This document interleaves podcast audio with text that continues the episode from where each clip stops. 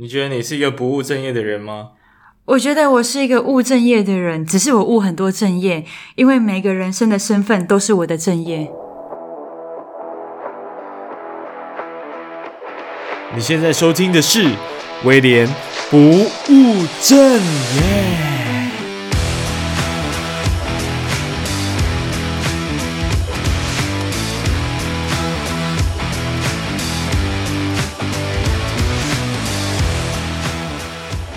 欢迎回到威廉不务正业，我是你的主持人威廉。那这节来宾呢，邀请到我一个好朋友，叫做 Maggie。他本身从事的工作是移民相关的代办以及顾问。不知道你的人生当中有没有出现过移民这两个字呢？那其实，在我而言啊，我的人生当中从来没有想过任何要移民这件事情哦。可能还没有到那个阶段吧，然后也想象移民是一个对于上流阶级会比较常发生，那对于中产阶级可能是没有什么机会去思考。那也自然而然呢，我对于这一块领域是完全陌生、完全不熟悉的。那很幸运的，身旁有这样的一个朋友，让我了解什么叫做移民。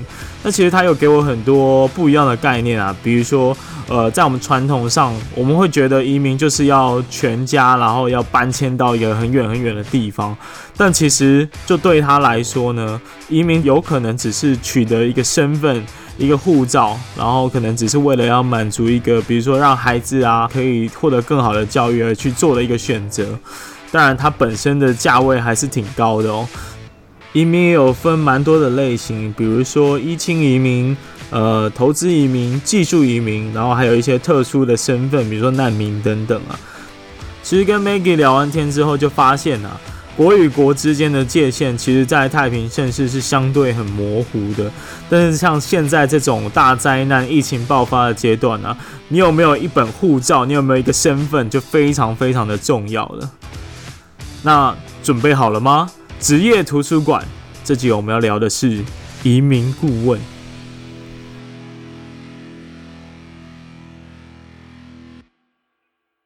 那其实我我觉得我要说一声抱歉，就是上一次其实我已经跟你录第二次了，上一次是一个比较热闹的场面。对，因为很多人想要观摩一下录音的盛况，然后呃，我就说啊，没关系啊，我们可以大家一起讲聊啊，没关系啊。没想到就是大家聊一个起劲，然后整个节奏非常混乱，然后互相插话，完全阻止不了。所以啊，呃，没关系，我们今天再重新录一次，然后希望可以有一个比较完整的对话，然后节奏应该。应该虽然还是也应该不会太好，但是 希望尽量就是维持在两个人是比较好的。那呃，今天今天主要的那个来宾呢是我们的 Maggie，我们介绍一下我们自己吧。嗨，大家好，我是 Maggie。嗯，我觉得我是一个会幻想生活所有的嗯很美的意境跟心态，然后再努力去实现它的一个实践家。嗯，讲太多废话，但是我的工作是移民顾问。对，刚那一串跟移民顾问有什么连结吗？因为我觉得移民顾问不能代表我，他只能代表我现阶段的一个正业。OK，就呼应到你开头所提的。那你目前还有其他正在做的努力跟尝试吗？其实我觉得，像我身为一个女儿的身份，也是我的正业。OK，我的每一个身份角色都是我的正业，所以。还有很多事情，所以那你现在最努力的是哪一份？最努力的还是在我的移民事业上。OK，那第二努力的是哪一份？第二努力，下次我上节目再告诉你。啊，OK。大家听到你的工作叫移民顾问嘛，其实都觉得是一个蛮高大上的一个一个属性吧。因为其实像我就没办法想象我这一生会碰触到这个议题，可能是没有什么机会，除非我哪一天中乐透之类的。然后，所以大部分人我相信对这一个领域都还蛮陌生的，所以可能需要透过一些简单的介绍，让我们知道移民有哪一些类型，然后在什么情况下会去有产生这个需求。OK，其实很多人问我说，为什么我们好好的要去办移民？但其实移民的话，我觉得我会给他的一个定义就是，不要让我们的身份去局限了我们的发展跟我们的选择。这句话是什么意思呢？就像是我们可能是想要学习学医好了，那当然我们在台湾学是很好，可是我们世界这么大，国际这么大，我想要到美国去学好，但是可能会因为你的身份，你可能可以学习，但你没有办法实习，那你的学习就会受一个局限性。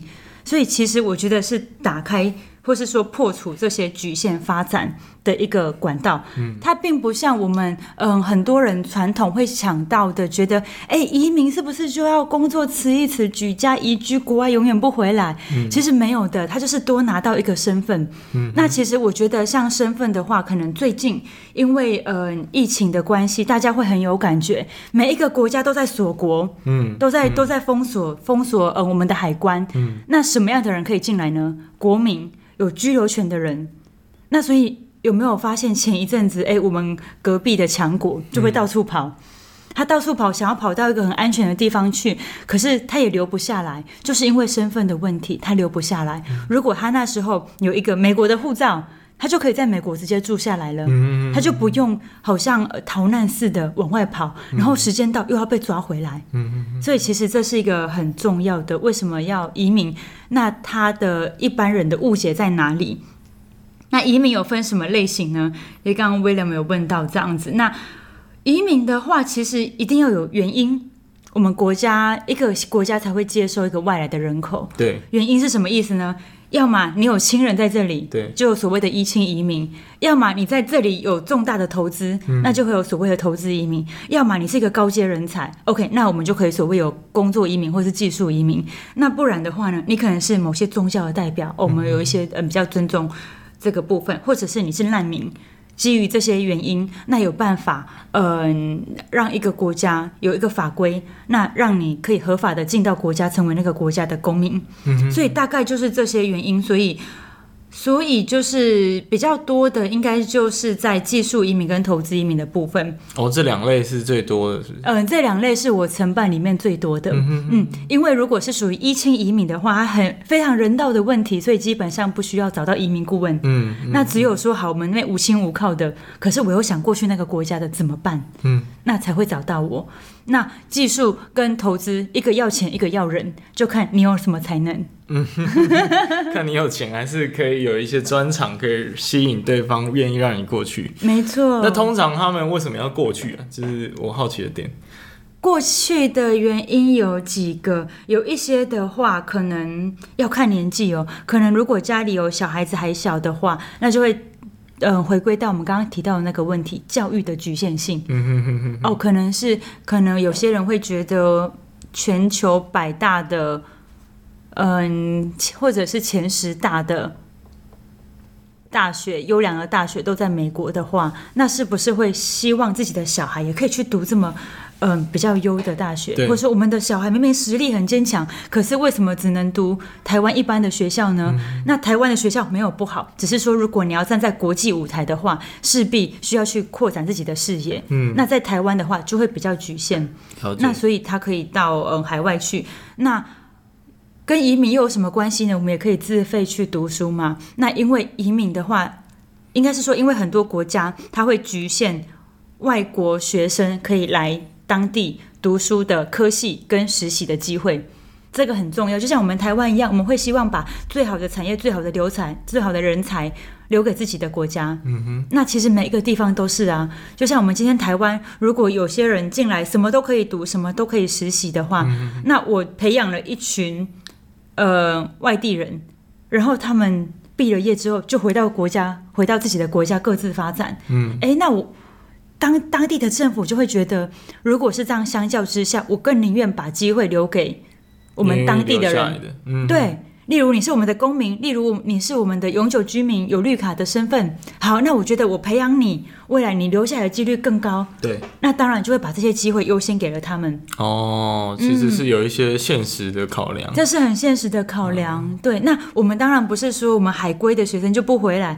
只是他们总是会想要有一些嗯经验多一点的经验，多一点的国际交流，但会因为身份的问题而把他们局限了。嗯，或者是有一些退休人士呢，他们可能是想要放慢步调，例如觉得在亚洲区这边的步调太快了，嗯，或是人太多了，那可能想要换一个环境的话，那他也会选择到移民过去一个地方，嗯，移民过去一个地方呢，是为了让他可以留下来。嗯，那不然，如果以我们一般人的身份状态的话，用观光签证顶多，呃，三个月，嗯，半年，嗯，你就得要回来了。如果你真的想要在那边居留下来的话，你就需要有居留权。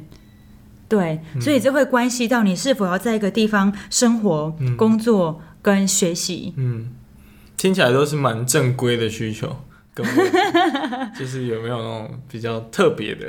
哦，你是说有一些逃难式，或者是说，呃、或许啊，或许是逃难啊，或许他除了呃刚刚所讲的这些呃问题之外，他可能有一些其他的比较特别需求。OK，我这里前一阵子有一些需求是我觉得蛮有趣的。嗯、呃、有些人是办一个护照来保心安，保心安，嗯，会觉得当你。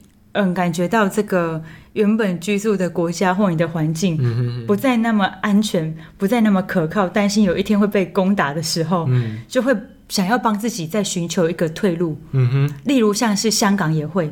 当他们嗯被一些反战中等等的势力影响，觉得哎这个地方已经不再是我以前熟悉的那个地方的时候，嗯、他们就会想办法再寻求第二个家园。嗯。嗯，我我猜你刚刚讲的应该是比较蓝色的那一群 哦，他们可能觉得哇，中国要打过来了，赶快逃哦！哦我在想，应该是类似这样子的一个一个问题啦，哈、哦，一个一个可能性啊，也不要说不可能嘛，对不对？还有客人问我说：“哎、嗯欸、，Maggie 啊，如果真的办了之后啊，真的人家打过来，机场封锁怎么办？”啊，不就要坐船？那坐船的话，哦，那护照怎么对方可以收什么之类的？哎、uh-huh. 欸，有些人真的在规划这一类的细节、哦。那他们就是像我们刚刚讲那一种特别的呃一群人，他们首先想要去的地方是哪里？看每个人需求。如果有些人是希望。嗯、呃，可以结合小孩教育的话，就会往大国跑。那这件事情就变成一个推力。对。但是如果有一些人他觉得，哎，我也不想要住移民间，因为大家都知道 办移民，只要是大国移民都需要住移民间。嗯。好，你需要在当地居留一段期间，证明给当地的政府看，我是有意愿在这里要留下来生活的。那这样他才会给你公民身份。那有一些人，如果他不想做移民监的话呢，就会寻找一些可能是嗯经济贡献的国家。嗯、那不用过去，你在台湾人就可以拿到另外一本护照。哦，所以有很多其实其实我们对移民这个这个名词的想象，不是单纯人过去，其实有时候只是取得一个身份跟呃甚至是一个护照，对不对？没错，没错没错。那那你有观察到，就是说台湾人目前最喜欢。呃，数量最多的，或者是你承办过最常发发生的是哪一种类型？台湾人吗？我觉得台湾人真的很伟大，是教育。哦，就是为了小孩，真的是为了小孩教育。我真的看到有一些爸妈真的是卖祖产呐、啊，真的卖祖产啊，然后努力贷款啊，或干嘛的。哦，当然他们的背景也是都足以让他们支撑去做这些事情，嗯、只是有些资金会放在一些不动产或什么上面这样子。对对对嗯，他们就会为了小孩的规划，那去把这些资金挪用出来，让他们去办。我觉得这是一件很伟大的事情。但我想象应该都是往美国或者是加拿大走，美加或者是欧洲会比较多。嗯哼嗯哼，对，那没有人是搬去非洲的吗？哎、欸，非洲我们也承办很多，哦，但非洲是属于那种，呃，你不用。不用过去当地居住，嗯，你就可以直接透过一些经济贡献就拿到公民护照的。哦，所以很多人是在台湾就拿到非洲身份。我们很多非洲客，很多非洲客人，为什么为什么要要去那边购买一个身份？我很好奇，是满足他们的欲望吗？还是说纯粹有其他的更合理的考量？哎、欸，其实有其他的考量，例如像不知道有没有嗯。朋友知道说，如果我们在台湾要读国际学校的话，嗯，外侨学校的话，嗯，我们台湾人单单拿一本台湾护照，我们是不能进去读的。他这些学校只开放给外国人去读。哦，那这个就很重要了。例如，如果他未来是希望接到美国的呃大学的系统的话，那你如果从小都学习台湾的系统，我有一个客人，他就是这样子，他就是一路上。一路从嗯国小成绩第一名，国中第一名，高中嗯、呃，在我们在高雄，他读雄女这样子，嗯嗯嗯，那一路都是非常优异的。那他平常也是学音乐啊，做志工啊，干嘛的？那他就希望说，哎，我要考一个美国的大学。他成绩真的非常好，嗯，所以他的成绩如果以当地来讲是可以上美国一流大学没有问题，嗯嗯嗯，但他终究考到了二流大学，嗯，那后来我们就在探讨为什么，就发现是在于这个成绩认定的问题，嗯嗯嗯嗯，例如今天熊女给出来的九十分，那在海外他是没有判没有办法判别说这跟一般学校给出来的。嗯，九十五分差在哪里？哦，他只看得到你的分数就是还好，嗯、或是熊女给的八十分，你的分数就是八十分。嗯，那他不会知道那个差别。但如果你是读外侨学校，是在他们整个美国的系统的话，我今天给你 A，我就知道这个 A 的标准在哪里；嗯、我给你 B，我就知道 B 的标准在哪里。嗯、会因为这些系统的不同，让他在选择学校上面有所局限。嗯，那家长就会担心，就会考量啊。如果我们真的希望小孩未来的发展是朝那个方向的话。那从小就要帮他准备好这些武器，嗯，那所以护照，非洲护照就是可以帮助他们，嗯，进入可能国际学校。最好的一个敲门砖，没错，而且听起来 CP 值蛮高的，对，还还 OK，嗯，只要花个钱，那大概是多少钱可以买到一个非洲的这个这个国家的身份？非洲的国家的身份的话，大概就是嗯三万块美金以内了。哦，那也还好哎。对呀、啊，哎，想办一本了吗？哎，暂时好像没这个需求，已经过了那个读学校的年纪了。对啊，那刚刚讲这个是属于台湾人最常发生的嘛，因为为了孩子的教育，所以他们需要购买或者是取得其他国家的身份。嗯，那有没有那种因为经济或事业上的考量，或者是一些像是避税啊，我们比较黑暗的一感觉哦，避税的考量，然后想要去获得其他的身份，或者是有这种管道可以让他们达到他们的目标？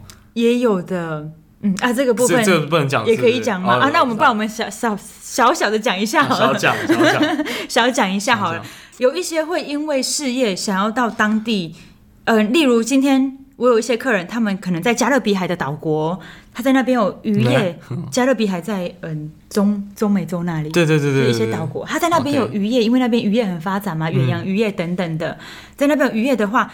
那他如果在当地有一间公司哦，他在当地可能在所那个国家所属的海域，他就可以比较好的去做一些捕捞哦。他有身份，跟官员有认识，就可以比较好的取得一个许可哦。那这是有可能。那当然，你刚刚讲的嗯避税的话，其实我们也不会说嗯，特别是避税，只会说他们是用一个合法的方式去节税。嗯、那为什么是合法方式呢？因为他。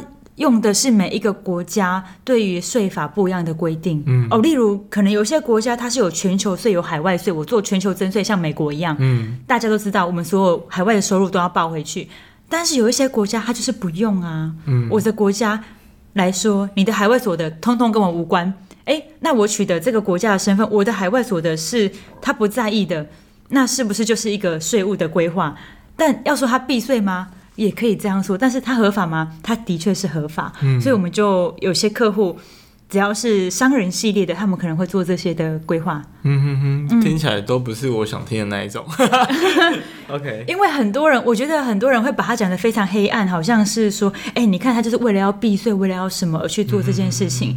但是当我进到这个行业之后，我去剖析他为什么可以这样做的原因，嗯、因为非法的事情我不干，很坦白来讲，嗯、非法的我不干，那我就要去看，哎、欸，你这件事情到底合不合法？才发现哦，原来他是利用每个国家的法规的不同。嗯就像是以前很多人在投资，他会利用时差的不同，嗯、会利用资讯落差的不同，嗯、去做到他的他要的效果。嗯、那这些节税的客人，他们只是一样，只是。可能换个方式讲出来，比较不懂的人就会觉得，哎、欸，就是在逃漏税，就是怎么样？那其实充其量就是你知道跟不知道，就是知道跟不知道的差别而已啊。嗯、如果今天是有一个可能是嗯、呃、通缉犯，那他办了一本护照，为了要嗯转换身份，那这个我就可以认定他是非法。嗯、但是如果他是利用资讯的落差去想得到他想要的结果，我不觉得这是违法耶。嗯嗯嗯，所以这就是。人对于资讯的掌握的重要。OK，那我刚刚听到那么多关于就是税法这些资讯落差，嗯、听起来你需要非常补充很多大量的这方面的知识跟经验。对，所以这这是一个必要的条件嘛？就是如果未来想要加入这块领域的话，那他应该怎么去准备？嗯、他有 license 吗？还是他需要有什么样的经历慢慢走过来？OK，其实这条路真的是一条我觉得漫漫长路，有点不归路，不容易。嗯、因为很多在领域，在其很多其他领域里面，或许你只需要把你的领域的事情做好就好。嗯，但是移民这一条路呢，它是关系到另外一个国家的生活的方式，对，教育的制度，对，它法律的制定的方式，跟它的税法。那所以，我们等于是每一个东西都要懂，那这样我才有办法去说服客户，尤其是嗯、呃，我们的客户有一些他可能都算是比较金字塔顶端的人，嗯、他们可能是在生意上是做的风风雨雨，所以当他咨询，当当我们一起在做咨询，一起在做这个移民的了解的时候，他问的问题他是很深的，嗯，因为他们的见识、思虑跟广度是跟呃我们一般人比较不一样的，那所以我要。嗯，具备足够的知识跟专业，我才有办法说服他。那知道他要的这个问题，他背后是要什么样的答案，或者是说他背后我们这个国家能不能够符合他的需求？我们需要知道他问题背后的那一层的含义。那所以，其实我觉得这个都是比较不容易的。你要学习的够多，嗯。专业度要够强，但是你的洞察力也要够高。所以，如果想要做这一个行业的人，需要具备什么样的呃能量呢？我觉得专业证照的部分，这个倒是还好，因为。我们从小到大没有所谓的移民科系，对啊，他就是出了社会你才开始学啊。那我们也有证照，那个每两年考一次，欢迎大家来报名都 OK。嗯，但那不是必要条件。我觉得必要的条件反而是一些嗯心态跟经历哦。经历的话，我觉得有外语的能力会加分，嗯，因为有些时候我们会协助跟一些海外的窗口对道。那或者说看海外的一些文件，那这个时候呢，如果你懂得看，你懂得跟他沟通，你就可以多问到一点资讯，嗯嗯，你就可以多帮客人把关一层，嗯，那所以我觉得这个外语能力是一个可以做加分的。那再来的话，我觉得比较重要的是心态，因为你要从零打起，而且你一次就要，就是有点像越级打怪的感觉，嗯，你就要打到这一些。很高级的怪物，这样对。那你要怎么样能够让他说服他们呢？其实前面会花一段很多很一段时间，你是在臣服，你是在嗯训练自己，你是在嗯就是我不知道练练习吗？对，练兵的感觉，练练兵的感觉，听起来没有什么捷径啊。没有捷径的，嗯，嗯，尤其这个行业很多又是靠老客户来做介绍，对，所以你要先服务好一个，那你要怎么服务好这一个？你就要具备什么样的知识？你要有什么样的装备武器嘛？嗯、好，你这些都具备之后，你才可以服务好这一个，那才慢慢的可以，嗯、呃，像放射性这样拓展开来。嗯。那你刚刚提到说你会准备很多的，呃，平常会比如自我进修啊等等，想办法接近或让他们可以被你说服。嗯。这个过程可以分享一下哦。这个过程其实不太容易，因为例如像如果我要谈到刚刚说的那一些教育的嗯客户的话，我可能就会需要知道，嗯，每一个国家或者说我当下要谈的那些国家，它的教育制度，嗯，那它的一些嗯校。学校的排名，那或者是说他们对于学生有什么样跟台湾不一样的地方？哦，有一些他如果小孩子还小的话呢，可能就会期待说，嗯，他们可能课后有一些嗯自己可以去嗯休息的时间，有没有？有些国外他上课完下课就是可以去玩玩乐乐啊。那有一些家长他不是期待这样的，他期待下课之后还可以持续的去进修。跟台湾一样啊，你下课之后要补习嘛？对对对对。哦，所以家长的期待就会不同。那我们就要跟他分享说，哎，其实当地的教育观念不是这样的哦。嗯、像我们嗯德国来讲呢，其实是从很多。很多生活的经验，或者是说很多实作里面去学习到这样的知识哦，并不像我们台湾一样哦，像把所有的知识塞到课本里面，让你去读课本。这些教育的模式跟观念不同，嗯、这些我们也要稍微了解一下，嗯、去跟客户分享。那学制的不同哦，例如嗯，澳洲它的第一个学期是从春天开始，诶，我们是从秋天开始，嗯，那所以在帮他安排上面就会有所不一样。嗯、有些学校是嗯。免学费的有一些是要学费的，它差在哪里呢？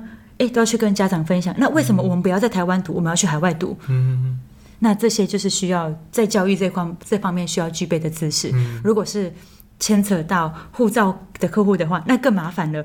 我需要去了解他们的税法哦，法规啊，嗯、法规，对，听起来非常复杂哎，听起来是不好干的差事。对，所以我有每一个国家我都准备厚厚的一大叠，嗯、或是甚至是两叠。所以你有一个自己的小笔记本哦，或者是很大的笔记本，然后就是记各国的这些。没错，我分国家，嗯、例如像嗯、呃、美国。好，美国它的教育制度、它的税法、它的报税方法，连报税方法，客人都会问我：哎、嗯欸，时间报税季节到了，我要怎么报？我的海外税啊，我的海外账户是不是要主动申报嘞？那我的很多细节怎么处理？嗯、等于你是一个帮助他们成为那个国家融入他当地生活的一个顾问，不只是处理程序上，连他们之后的生活上，你都对让他们了解。没错，虽然我不像是可能。嗯、呃，移民律师或者是像会计师那样，可以给他非常完善的建议。嗯、但是至少他问我的时候，我一些概念要懂。嗯、我可以跟他讲，大概是这样的概念。那如果你比较复杂的话，你应该要再跟会计师咨询一下哦。嗯、那至少他就会觉得，哎、欸，你不是什么都不懂。嗯嗯，你不是把我办好了就把我丢下来。嗯嗯嗯。所以，呃，你觉得你们的专业在哪里？就是身为一个移民方面的专家的话，嗯。法规跟生活、欸，生活，生活，生活要照顾到，蛮蛮意外的答案。生活怎么说呢？就比如说刚刚讲那些嘛，就是当地的生活模式、文化这些东西。对，所以你的客户喜欢听这这些的这个，他们好喜欢听这些。对啊，嗯，像我也。帮一些嗯海外的人士，尤其是香港人移民进来台湾这样子，其实我提供比较给他们比较多的是生活上面的资讯，嗯、还有一些文化上面的落差。哎，不要小看香港跟台湾，我们虽然是同文同种，用同样的语言都是繁体字嘛，嗯、对不对？他们其实都很能够互相互相通的，还有很多地方的不一样。例如他们做事的 tempo 就是很快，他们可能在服务上面，嗯，他们也不讲求服务，他们只讲求。每一件事情你处理的状况，嗯，结果是怎么样？但我们台湾是讲情的地方啊，嗯嗯嗯嗯、遇到一件事情的不好，我们可能会觉得啊，不好意思啊，那我们现在想想怎么办？先安抚情绪嘛，或者是说办事情的时候，它的 tempo 是比较慢的，嗯，所以其实有很大的差异。我们可能会对，例如我们可能去银行办事情，可能行员会跟你一边聊天一边看，哎，那这个文件可以，哦，这个文件你可能最后还要再补哦。那他们在香港就会觉得哇，你们这里的人怎么这么好啊？对啊，他们可能没文件就叫你滚啊！没文件，你文件不齐退，文件哪里不齐？我不知道，你自己去想办法。嗯，他们可能是这样，非常直接、非常理性的。台湾就会说，哎，你这个文件不行哦，这里呃哪里不齐全，哪里不够好，那你要再准备一下。OK，这个地方就是我们外国人很开心的，因为你们台湾好有人情味哦，我哪里不对，你都会告诉我。但相对的，如果他们在赶时间的时候，哎，为什么 tempo 这么慢？嗯，啊，为什么你要边做边聊天？嗯嗯嗯，对不对？为什么要这样子？你就快一点把事情办一办，我要快点走了，好吗？嗯，那这个就是一个文化上的差异，嗯、所以有时候都需要跟客户去沟通这些地方。哎，还来到这个地方，拜托尊重我们这个地方的文化，就是慢，好不好？你就是要花一点时间等。嗯、虽然我不觉得慢，因为我觉得哎，我们也蛮快的。对啊，其实有更慢的地方啊。只是相较于香港，他就觉得。台湾的速度好慢，我就说你不要把香港那套带来台湾，这里是台湾。OK OK，所以这些生活的面向也是要去跟他们分享。但我在想，会不会有一有时候在沟通这些文化上的差异，或者是制度上的一些目的性没有被满足的时候，可能会有一些摩擦。嗯，你有跟客人发生过争执吗？嗯，我想想，例如大家在定义上的不同，嗯，很好玩。例如。我记得有一次是。好，也是我也是讲香港哈，因为在台湾，我觉得大家会比较有那种切身的感觉。他们办投资移民进来台湾呢，其实是应该要来开公司创业的。对，那创造就业机会，那带动台湾经济发展，这就是我们的立法目的嘛，对不对？但是对香港来说，他觉得，哎，投资我们买房也是一种投资啊，哎，我们做股票、基金、证券都是投资啊。那我来台湾，我可不可以用这些东西来做我的移民？我就跟他说不行。我们台湾的定义就是你需要做一些实质、有生产力、有贡献的东西。对，他就会觉得为什么你们是这样的？在全世界来讲，房地产什么都算是投资。我买房地产，我来做出租，这也是一种投资啊。为什么不能做？嗯，我说这跟定义上不一样，就是不能。哎，我们会因为这样的定义上面而吵架。嗯，那有些时候这种客人我就干脆不做了，也是很霸气这样子。因为我觉得，嗯，我们要做的事情，其实在为台湾把关。嗯，如果是一路的话啦，嗯，是在为台湾把关，我们是第一。第一线，第一线的人员，如果我们都不帮他把关好的话，以后台湾会进来什么样的人？嗯、其实我们都不知道。那其实就牵扯到一个问题，就是你会怎么去筛选你的客户？你会看他的哪一些面相？因为其实我们刚刚在在访谈前有提到，就是有一些嗯，他的理由可能不是那么正当，可是他也会经过各种的说服，然后要去说服你说，哎、欸，可以让我进去。但其实我我目的可能是想做一些怪怪的事情。嗯，那你要怎么去分辨出来？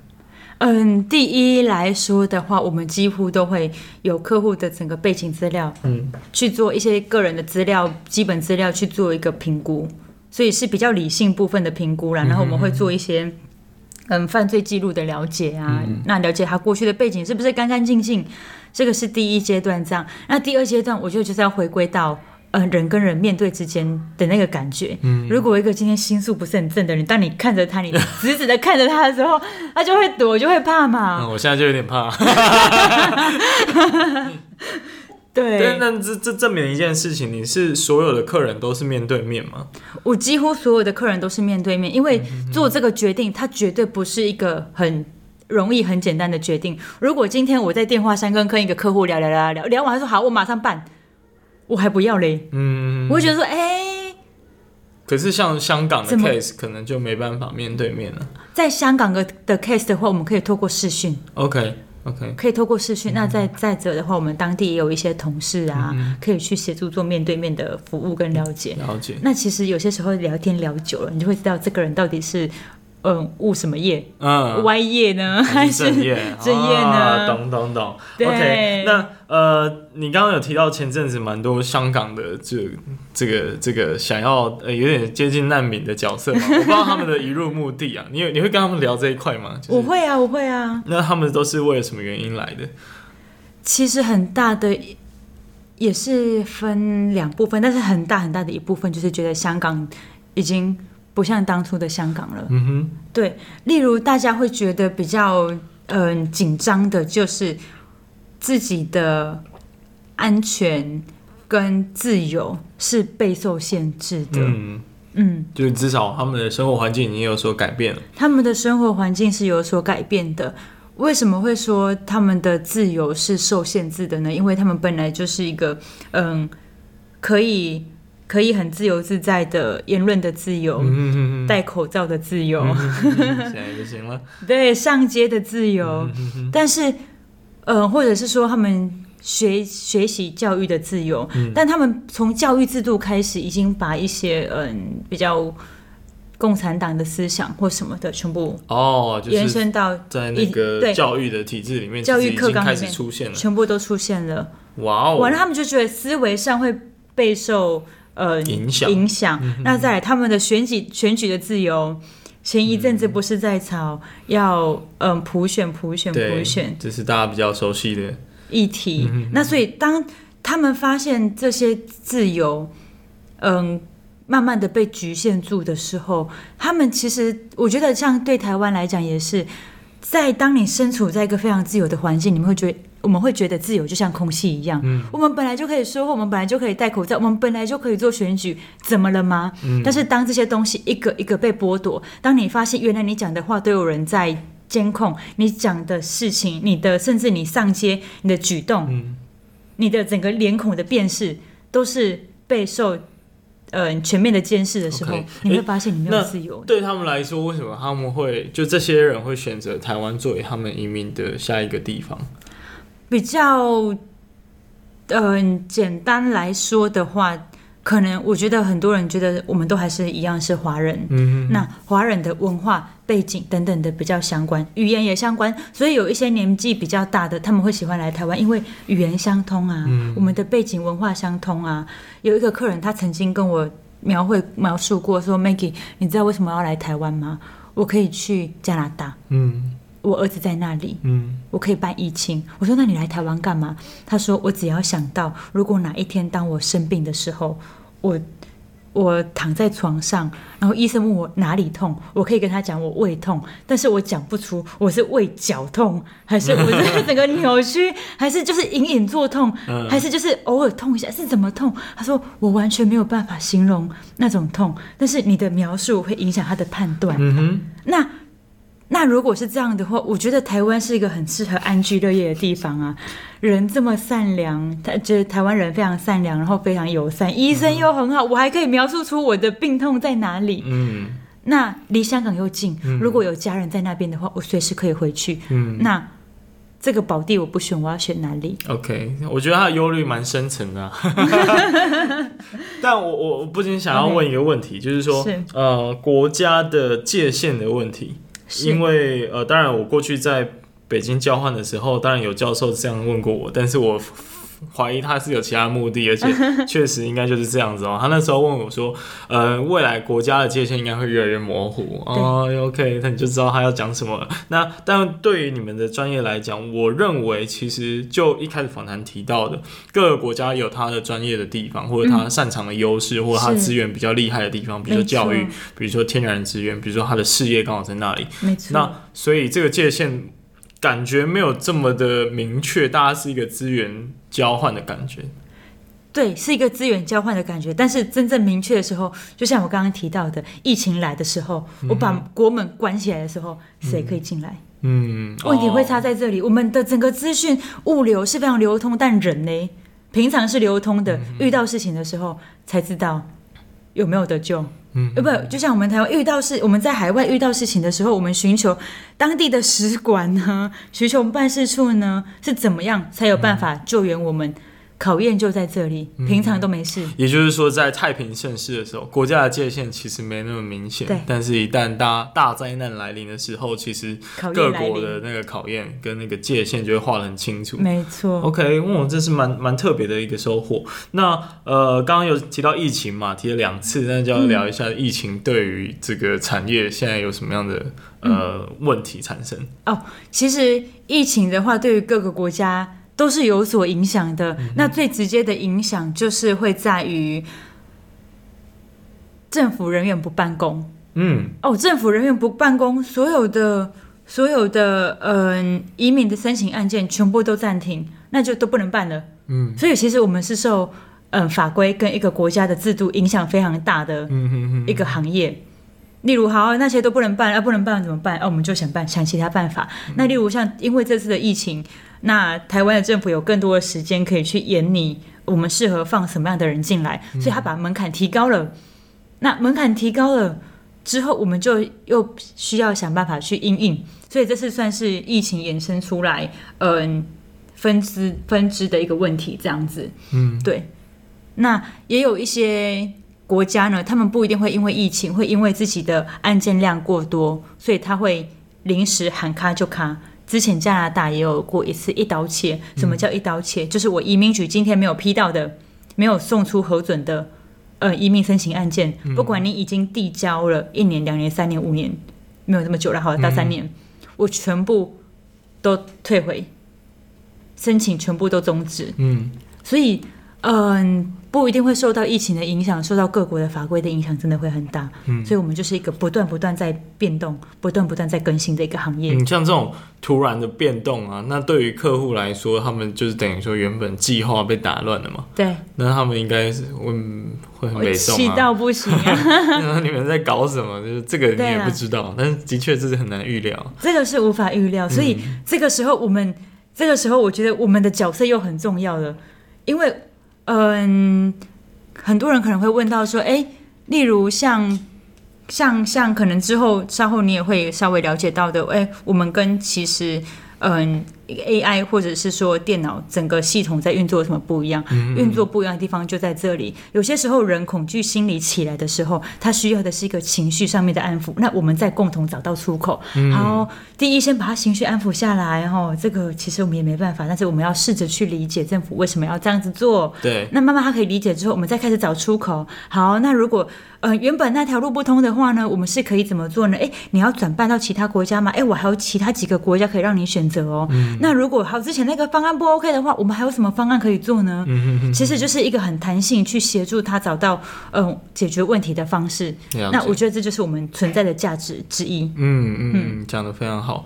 因为这个这个问题的来源其实是在于说，因为某种程度顾问这个这个 title 就是在解决一些资讯不对称的一个一个落差嘛。对。那当网络时代出现，让资讯越来越透明。其实你刚刚讲那个，可能就是一个身为如果不够专业的角色的话，他可能会担心的一个问题，嗯、因为它的存在的价值被取代了。没错。对，但是你刚刚提到的这一点，其实就是。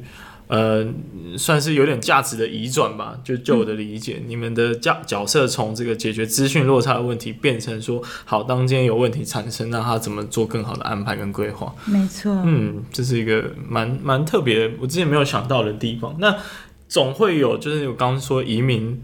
呃，失败的经验嘛，那、嗯、呃，这刚刚讲的比较偏，因为一些被动的国家的因素或者是灾害的因素所造成。那有没有那种主动的因素？比如说，啊客户就是不想不想突然不想办，打退堂鼓，或者是呃，身为顾问，你们就是觉得你就是不适合，我就是要拒绝你这种。哦，有啊，有啊，有啊，就是也会有那一种客户，嗯。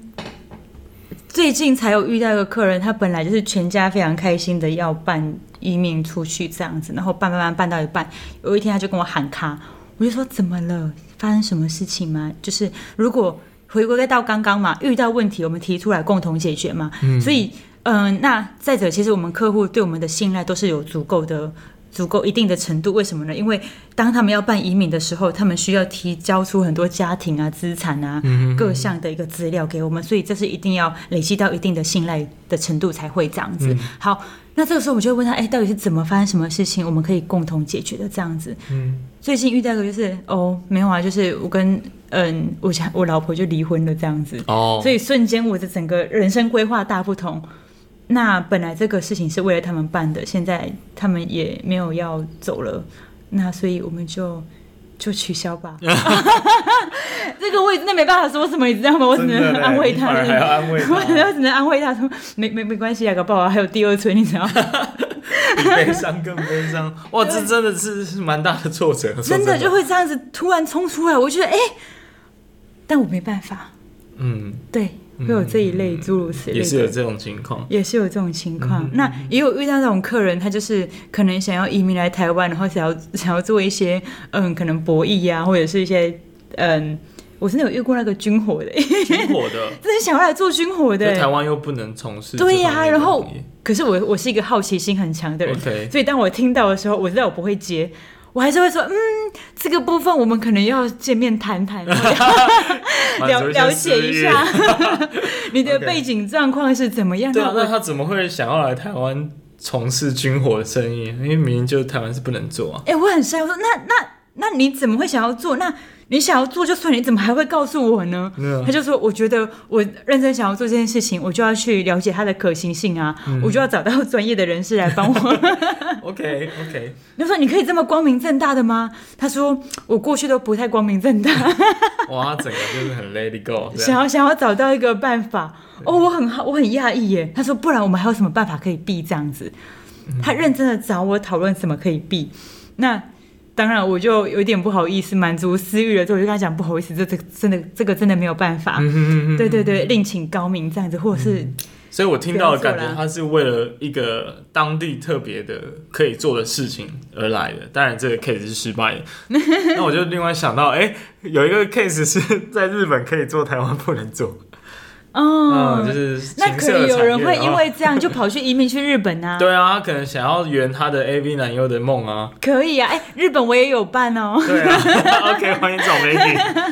OK，呃，然后呃，可能比较比较另外一个境界的问题，就是说，嗯，在这一个不断需要去进化自己的知识跟涵养的过程，这会是一个很大的困难吗？对你来说？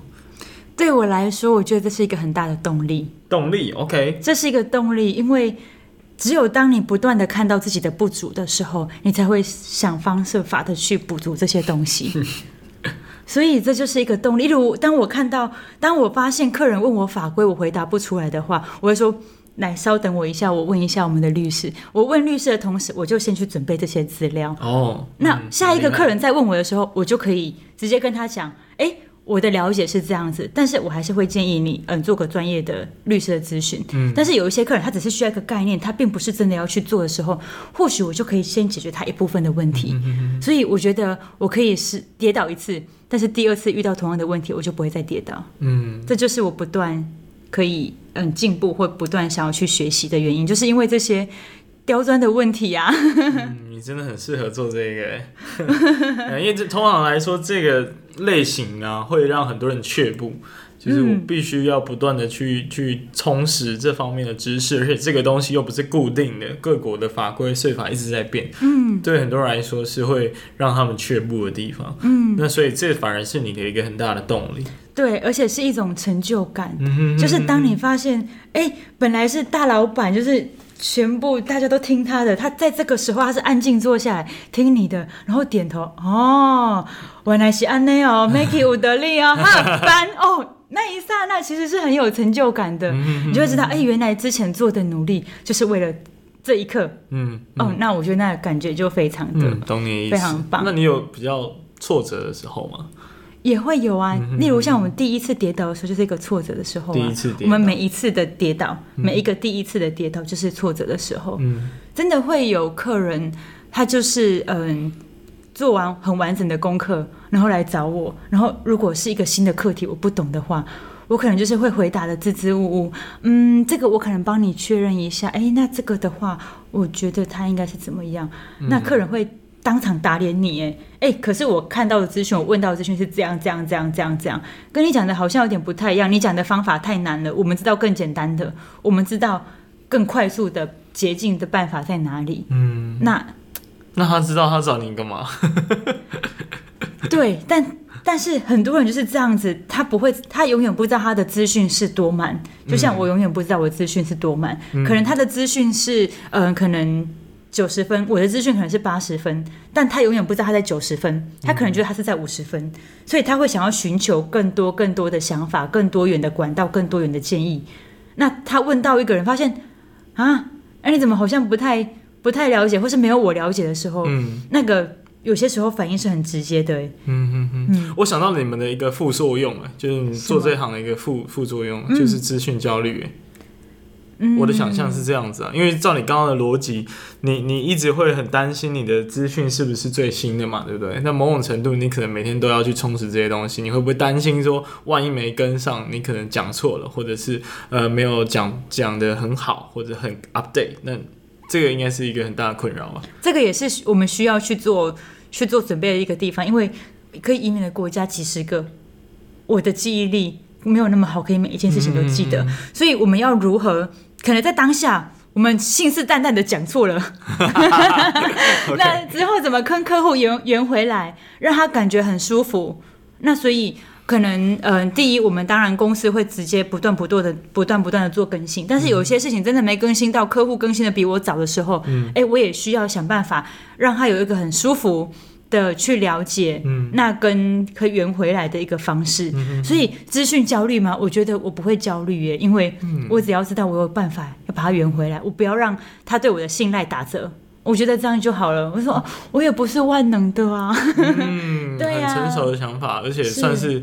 呃一个一个相关产业的一个 make up 吧，我想，嗯，你怎么样在这样的情况下，你还能够安抚的很好，其实就是你的一个技巧了。对对对对对。嗯好，那我们在针对那个资讯落差所带来的被取代性，我们再做进一步的讨论。因为我们刚刚其实是把焦点放在说，好，今天呃，万一这个这个第一首选的答案失败了怎么办？那你可能要去照顾他的情绪啊，或者帮他想其他的方案。嗯、那还有什么其他的不可取代性？你觉得？嗯，因为其实当嗯资讯很透明的话，其实。太透就会很多，很多就会很乱。嗯，那很乱的话，你如何去在这中间跳到你要的答案？嗯，其实这就是一个很大的问号。嗯，这也就是呃我们还要再提到的，诶，可能网络工具会不会取代我们这些移民顾问的角色？嗯，其实我觉得就是要看在这里了。如果在这么多的资讯的时候。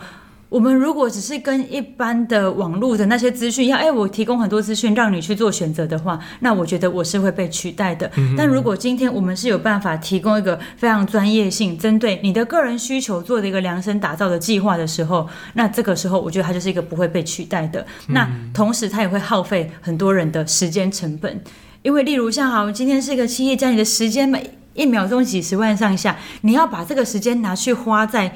你这些整理这些移民的杂乱的资讯吗？嗯，所以当然不要啊。嗯、所以这就是我们存在的价值。我存在就是要帮你从这些很杂乱的资讯里面找到符合你的、适合你的，帮你直接规划出一条路来。我们就这样走，嗯，引领你往前走，向新的人生道路。OK，哇，很正向，哇，光辉的感觉。